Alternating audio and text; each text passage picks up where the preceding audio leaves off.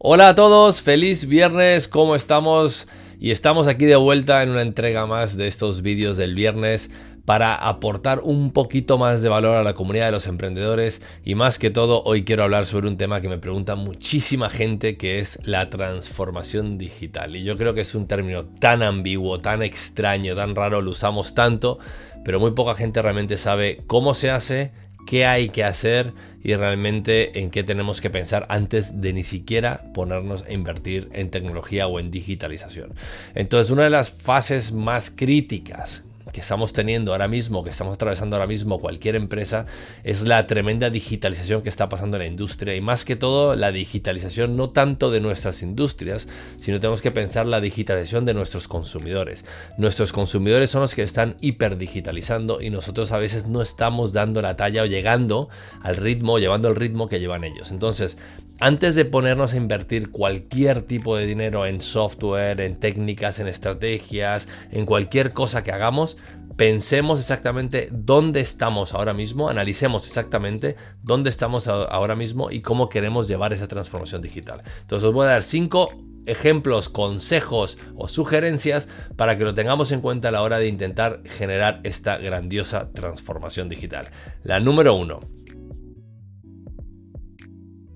Realmente antes de empezar cualquier cosa tienes que definir cuál va a ser tu estrategia de digitalización. Y para hacer eso os recomiendo que hagáis un ejercicio muy sencillo que es agarrar un boli y un papel, partirlo a dos con una columna y en una poner vuestro estado actual. Es decir, en qué estado actual está la empresa o tu negocio o tu proyecto en el que estás trabajando ahora mismo. Escribe todo lo que es exactamente, qué es lo que estás haciendo, cuál es tu estado actual. Y en la siguiente columna escribe cuál es tu estado ideal, dónde quieres llevar esa transformación digital, dónde aspiras tú a ver tu negocio en los próximos meses, años, etc.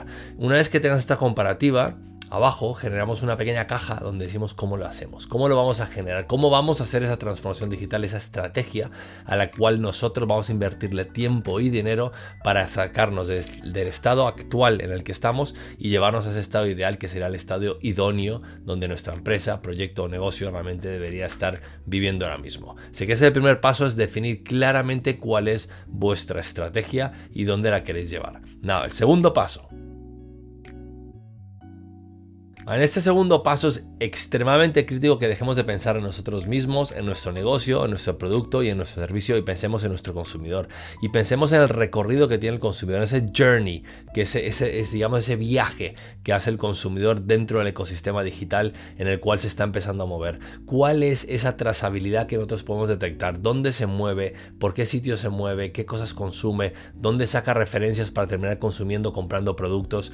Hay un ecosistema generado ahora mismo en Internet, ya sea en redes sociales, ya sea por recomendaciones, ya sea por e-commerce, en marketplaces, un montón de entornos donde los consumidores están empezando a captar un montón de data e información para tomar decisiones reales de qué van a comprar, cuándo y cuánto les va a costar. Entonces empecemos a trazar realmente en nuestra industria dónde se mueve ese consumidor, cuál es ese journey y cuáles son esos pasos que está tomando ese consumidor para realmente tomar una decisión de compra y esperemos que la decisión de compra sea la tuya. Pero para que eso pase te vas a tener que meter en ese recorrido en el medio para que topen contigo y realmente entiendan cuál es tu oferta, cuál es tu promesa y qué es lo que le estamos vendiendo de verdad. Ese es el segundo paso, entender muy bien dónde y cómo se mueve tu consumidor en un entorno digital.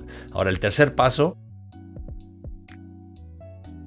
el tercer paso realmente es crear tu arsenal digital. Y cuando me refiero al arsenal digital es cualquier tipo de tecnología que te pueda ayudar a ti a ahorrar costes, tiempo y dinero. A ver, lo primero que tenemos que tener en cuenta es que no todo el software que está ahí, por muy bueno que sea, está pensado para todas las industrias. Cada software se piensa en solucionar ciertos tipos de problemas.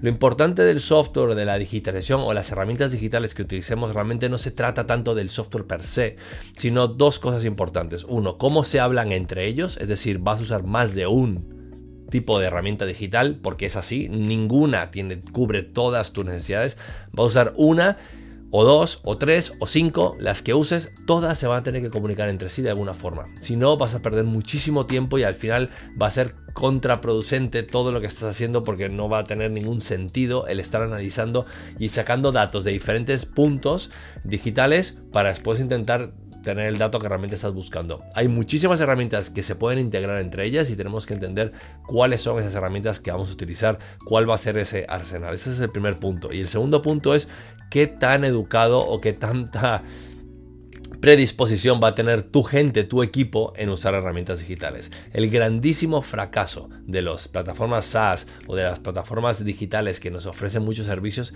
no son ellos en sí, el producto es increíblemente bien hecho y bien pensado. Somos nosotros, los usuarios. El problema está en el usuario, el problema está en el equipo, el problema está en la implementación del equipo y cómo usas esas herramientas digitales para realmente aportar valor a esa transformación, a ese estado ideal al cual quieres llevar tu empresa. Así que ten en cuenta, el tercero es tu arsenal digital, tu arsenal de herramientas digitales, pero muy muy en cuenta, uno, la integración y dos, la educación y la usabilidad que van a tener dentro de tu empresa. Si no, estás perdiendo tiempo y dinero y no te lo recomiendo. Si tu equipo no está preparado, no te digitalices aún. Ellos son primero, después las herramientas digitales.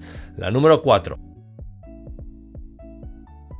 Aquí tienes que personalizar la experiencia del usuario. Otra vez volvemos al usuario, volvemos a darle el foco a nuestro cliente ideal, a nuestro objetivo, que es la persona que va a terminar comprando tu producto o servicio. Entonces, ¿cómo haces tú para personalizar todas las comunicaciones? Ya tienes las herramientas digitales, ya tienes los canales digitales, ya tienes todo montado, sabes exactamente cuál va a ser esa estrategia digital, tienes tu arsenal de herramientas. Ahora, ¿cómo haces para personalizar todas las comunicaciones? ¿Cómo personalizar los mensajes? ¿Cómo haces para que realmente tu mensaje esté por encima de tu competencia. Tienes que pensar mucho en la personalización. Los usuarios cada vez más queremos personalización. Tenemos ahora mismo el poder, la sartén por el mango, porque tenemos las redes sociales a nuestra disposición para poder criticar y decir cosas que no nos gustan de las marcas. Y lo último que quieres es llevar a un usuario a que haga eso, que esté en ese estado. Entonces, cuanto más personalices y más empatía tengas con esa persona a la hora de comunicar, transmitir tu mensaje y tu producto o servicio, mejores resultados vas a tener. Así que piensa muy, muy muy claramente cuál va a ser tu estrategia de personalización